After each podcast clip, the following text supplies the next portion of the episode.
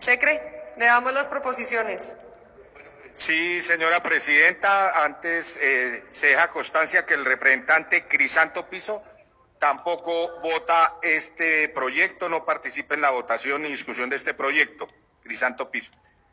Una proposición para el artículo tercero que presenta el representante José Eliezer Salazar López, en la cual modifica el ítem de incentivos, el cual quedaría así en el artículo tercero, incentivos todo ofrecimiento directo o indirecto que cualquier administradora de pensiones realice en forma gratuita como un estímulo adicional para inducir al usuario a la afiliación, traslado o adquisición de sus servicios o productos, cualquiera sea la denominación o forma que adopte. Esa sería la modificación para el artículo tercero del proyecto que presenta José Eliezer Salazar López.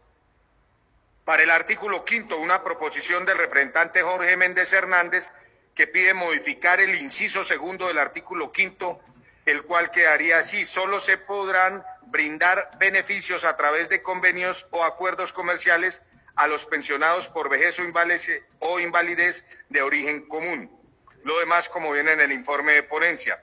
Y para el artículo séptimo, la proposición que presenta la representante Elizabeth Yaipan Díaz pide adicionar el artículo séptimo con una frase, entonces quedaría así el artículo séptimo, programas educacionales. Las administradoras de pensiones tendrán la libertad de crear, desarrollar y promocionar cualquier actividad que se encamine a educar al consumidor financiero con el fin de que éste tome decisiones informadas sobre los beneficios que se le ofrecen en los distintos regímenes pensionales.